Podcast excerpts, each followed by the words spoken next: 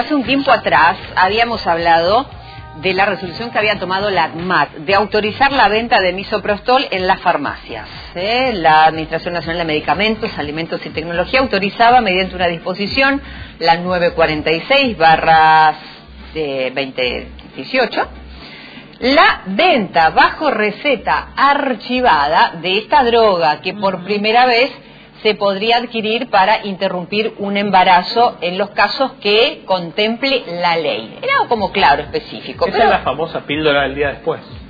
No sé si es la píldora del día después. Yo creo que no, creo que es otra cosa. Pero no, es, la, ¿eh? es la misma. ¿eh? Creo que es otra droga. ¿eh? No, no, es la misma. Pero vamos a preguntárselo, esa duda, y también otra información que indica que el 94% de los farmacéuticos de la provincia no quiere vender el misoprostol en las farmacias. Patricia Esquiavo es presidente del Colegio Farmacéuticos de Misiones. Buenos días, ¿cómo le va? Hola, buenos días. ¿Cómo anda usted? Muy bien, muy bien. Gracias por atendernos. Por favor, para eso estamos. Primero, diferencial. El, misoprostol no es lo mismo que la pastilla del día después, ¿verdad? No, no, no es lo mismo que la pastilla del día después, el misoprostol. El misoprostol está utilizado, está indicado para la interrupción del embarazo pastilla del día después es una pastilla que se utiliza para eh, eh, evitar. Claro evitar el embarazo. Exactamente es como para evitar que, que se fecunde se da por eso dentro de las primeras 72 horas posteriores a, la relación sexual eh, en la cual no se quiere quedar embarazada. Es decir que el misoprostol perdón doctor se usa cuando ya está, digamos, comprobado que hay un, Cuando hay un embarazo y por las razones que contemple la ley, bajo receta archivada, se vendería este medicamento. Ahí es cuando entra el misoprostol, que antes, digamos, no, no se podía vender de esta manera, ¿verdad?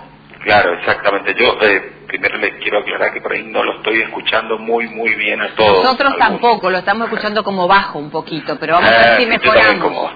Pero bueno, estoy tratando de, entender. Sí, el, misoprostol, por lo que escuché que decían, el misoprostol eh, está utilizado o indicado en determinadas situaciones en las cuales se puede utilizar para interrumpir el embarazo. No es para todos los casos en los cuales los pacientes se quiere eh, quiere interrumpir un embarazo, la paciente en este caso, ¿no? Ya lo habíamos hablado, porque esto también podría generar la polémica, digamos, depende el, grado de amistad que uno pueda tener con su médico, o sea, ya, habíamos hablado de esa parte polémica de cómo regular, digamos, de cómo conseguir esa receta. Pero más allá de esa cuestión, que si después hay tiempo y si alguien quiere, lo, puede volver a tratar, el tema es este dato. E, efectivamente es verídico que el 94% de los farmacéuticos no quiere vender esta pastilla aquí en Misiones. Sí, lo que surgió es hacer una encuesta, hacer una encuesta para ver, eh, sabiendo que próximamente, hacia fin de año, estará dispuesta eh, para la venta en farmacias el misoprostol en cápsulas vaginales, justamente indicado para la interrupción del embarazo, queríamos saber un poco la opinión de los farmacéuticos. Nosotros siempre mantenemos, obviamente, que la idea de que todo medicamento debe pasar por manos de un farmacéutico, ¿no es cierto? Todo medicamento debe pasar por manos de un farmacéutico, sea este de farmacia oficinal o sea de este, farmacia hospitalaria o del ámbito en el cual se desempeñe.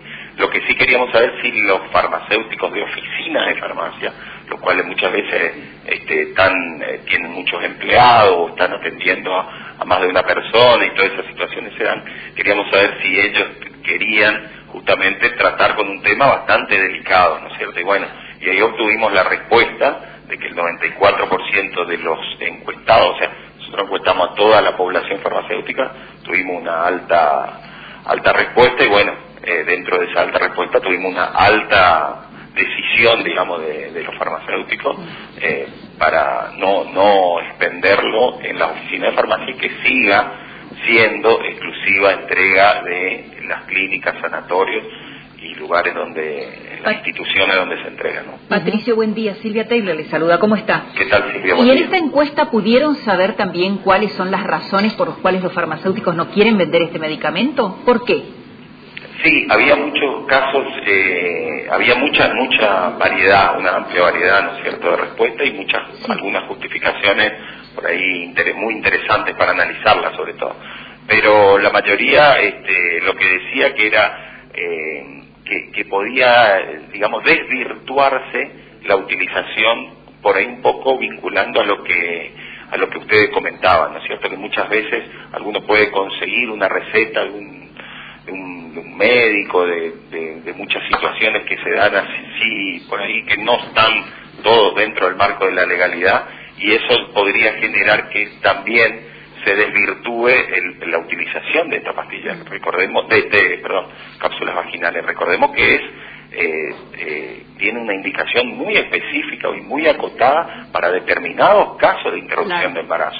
No es para todos los casos, ¿no es cierto? Claro, ahora, ahora bien, eh, y digamos, eh, a ver, yo, yo, no entiendo cómo funciona, digamos, orgánicamente esa asociación de, de, farmacéuticos, por eso le pregunto a usted que es presidente, si, si la mayoría se eh, opondría, digamos, eh, digamos que pueden en masa decidir no vender las farmacias o esto es privativo de cada farmacia y cada dueño de farmacia decide lo que hace?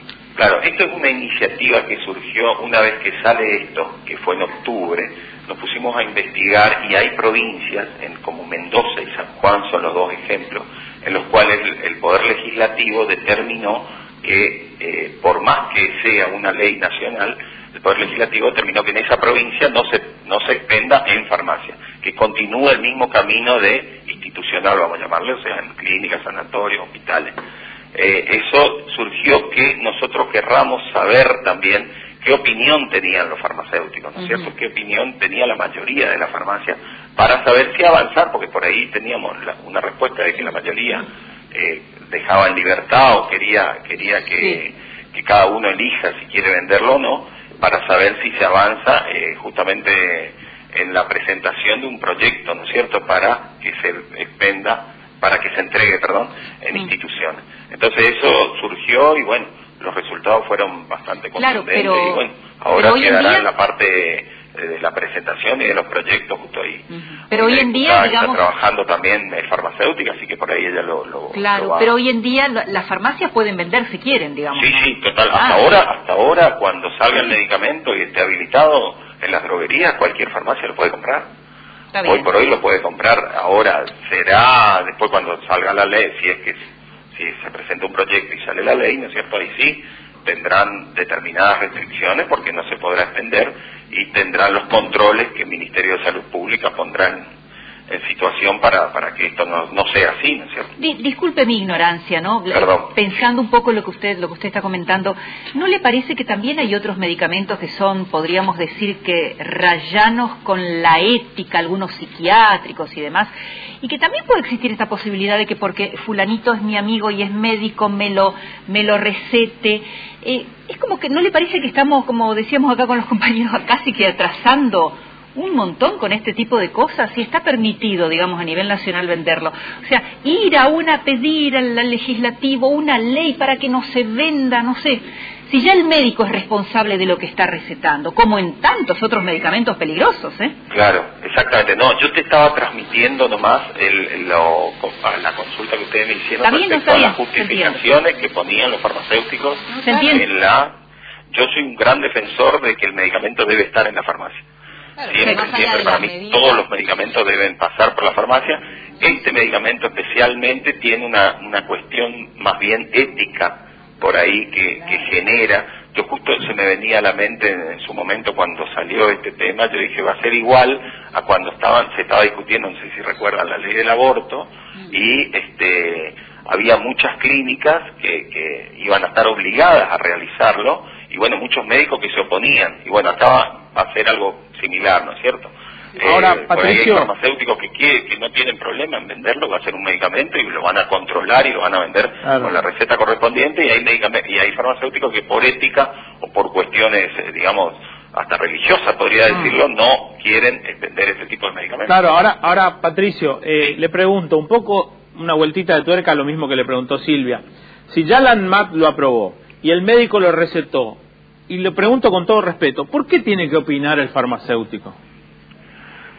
Y por, por eso que por ahí decía anteriormente, ¿no es cierto? Es una, es una, eh, quisimos saber, quisimos saber la opinión de los farmacéuticos para saber si avanzar en un proyecto, ¿no es cierto? Eso, esa es la idea, ¿no es cierto? Si por ahí había otras, este, otras provincias que lo, que lo hicieron y la verdad que los farmacéuticos estaban en desacuerdo en venderlo por determinadas... No es que el medicamento no va a existir, ¿no es cierto? El medicamento va a seguir existiendo. Ahora, sería cuestión de que se entregue en determinadas instituciones que van a tener, este, digamos, eh, ya el médico y va a poder... Recordemos que es un medicamento de uso vaginal, que muchas veces es bastante complicado hacer un tratamiento ambulatorio. Esto también es importante aclararlo, porque por ahí este, uno cree que tomar una pastillita y, listo, y me acuesto, ¿no es cierto? No, es eh, de uso vaginal, eh, digamos, engorroso hasta para, para utilizarlo y bueno, eso, eso es un poco también lo que nosotros hacemos que se derive a las instituciones realmente especializadas en la utilización de, Muchas gracias por su tiempo, Patricio. Gracias por su tiempo. Que tenga un buen día. No, por favor, un saludo a todos y muchas gracias a ustedes. Muy amable. Patricio Esquiavo es presidente del Colegio Farmacéuticos de la provincia de Misiones.